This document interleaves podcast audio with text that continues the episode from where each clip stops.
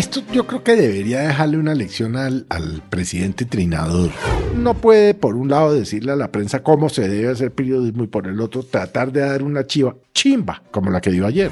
Que esto le sirva al Estado colombiano para entender que lo que los políticos llaman la Colombia profunda y no sé qué, está abandonada. Es increíble que se tenga que comunicar por walkie-talkies o como los radioaficionados de los años 80, que hay un porcentaje del territorio colombiano totalmente abandonado.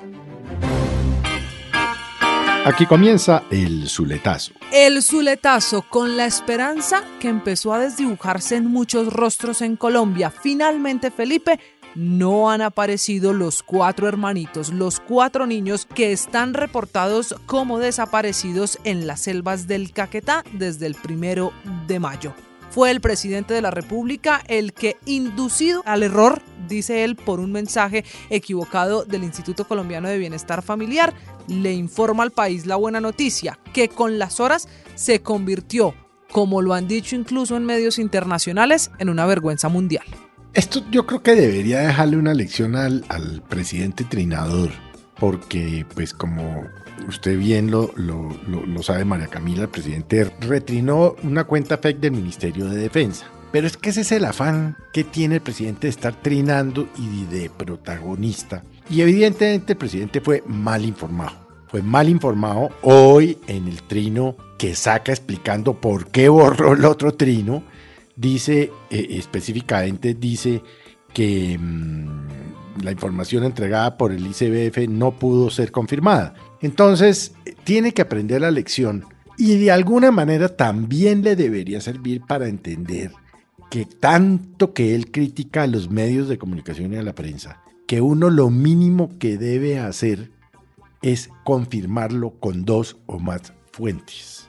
Entonces, este debería ser un ejemplo para el presidente de que, para que vea que hacer periodismo no es tan fácil. Es que eso de salir a la chiva sin confirmarlo, pues produce noticias falsas como la que produjo anoche el presidente de la República, en el sentido de que habían recuperado, gracias a las fuerzas militares, a los, a los niños.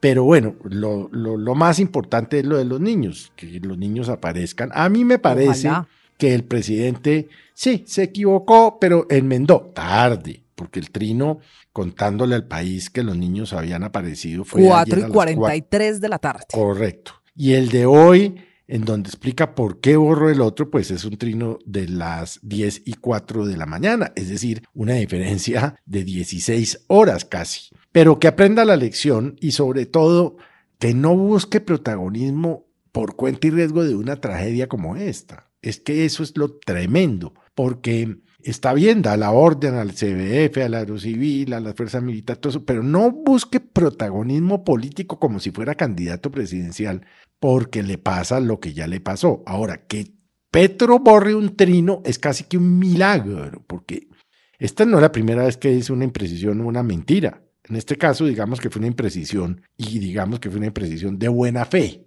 porque a él lo informaron mal. Pero si usted revisa los trinos del Petro candidato y aún los trinos del Petro presidente, va a encontrar una cantidad de informaciones falsas o imprecisas o inexactas. Entonces él no puede, por un lado, decirle a la prensa cómo se debe hacer periodismo y por el otro tratar de dar una chiva chimba, como la que dio ayer. Pero Felipe, ¿sabe que en todo esto a mí me queda otra pregunta? Si la fuente del presidente de la República, Gustavo Petro, es el Instituto Colombiano de Bienestar Familiar, ¿por qué el mensaje en Twitter hace alusión a las fuerzas militares? Lo pone a uno a dudar sobre cómo llega la información y cómo después se le informa al país, porque reconoce más tarde la Casa de Nariño que el presidente lo informan de que los niños aparecieron a través del ICBF y que la directora del ICBF lo supo por la dirección regional de ese instituto en el Guaviare y que a su vez se lo supo porque un soldado dijo que de pronto quizá tal vez si la fuente es el ICBF, porque de inmediato el presidente en Twitter informa que las fuerzas militares lo habían logrado. Yo creo que él hizo una asumió eso como un hecho porque el presidente sí lo ha dicho en varias oportunidades que le había dado precisas instrucciones a los eh, miembros de las fuerzas militares para hacer todo lo imposible para encontrar a los niños. Entonces, digamos, fue una sumatoria de equivocaciones que llevó pues a la equivocación mayor. Pero fíjese que mientras él está diciendo eso, uno de sus escuderos, Horman Morris, está diciendo que los niños sí ya están, que los niños lo recuperaron los indígenas, que los niños sí están vivos. ¿De dónde sacan esa información? Entonces, aquí el tema de fondo es, hombre, no desinformen, porque es que no tiene ningún sentido que el presidente diga una cosa, la señora del bienestar diga otra, porque esta mañana estuvo bastante imprecisa frente a las preguntas que le formulamos en Mañanas Blue. Y ahora Horman Morris tiene una teoría y es que los niños sí ya están y que no sé qué y ta, ta, ta. El hecho es que el país no ha visto a los niños. Yo no sé si están en manos del DCBF o no están, o en manos de la comunidad indígena o no están.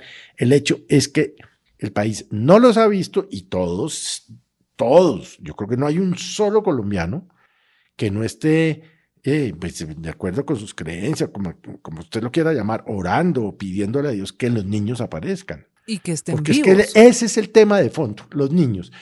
Y que ahora no los vayan a politizar si aparecen, ¿no?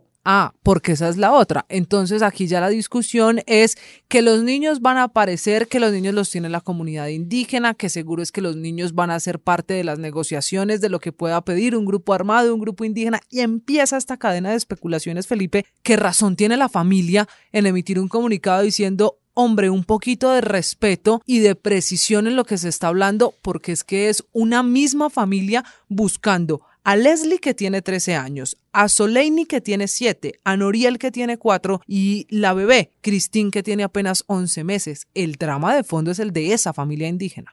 Claro, claro. Y, y en un ambiente muy inhóspito, la, nos lo decía esta mañana el, el, policía que había sido secuestrado y que se les voló a los de la Pinchao. Pinchao. Uh -huh. Sí, que eso es entre culebras, entre jaguares, entre tarántulas, entre pirañas. No, o sea, Felipe. quiera Dios que estos niños, por ser nativos, ¿no?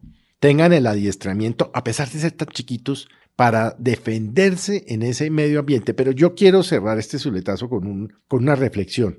Que esto le sirva al Estado colombiano para entender que lo que los políticos llaman la Colombia profunda y no sé qué, está abandonada. Es increíble que se tenga que comunicar por walkie-talkies o como los radioaficionados de los años 80. Entonces, más bien que esto le sirva al gobierno este y a los posteriores, cualquiera que sean, para que de verdad miren que hay un altísimo porcentaje del territorio colombiano totalmente abandonado. Este es el Zuletazo. Boombox.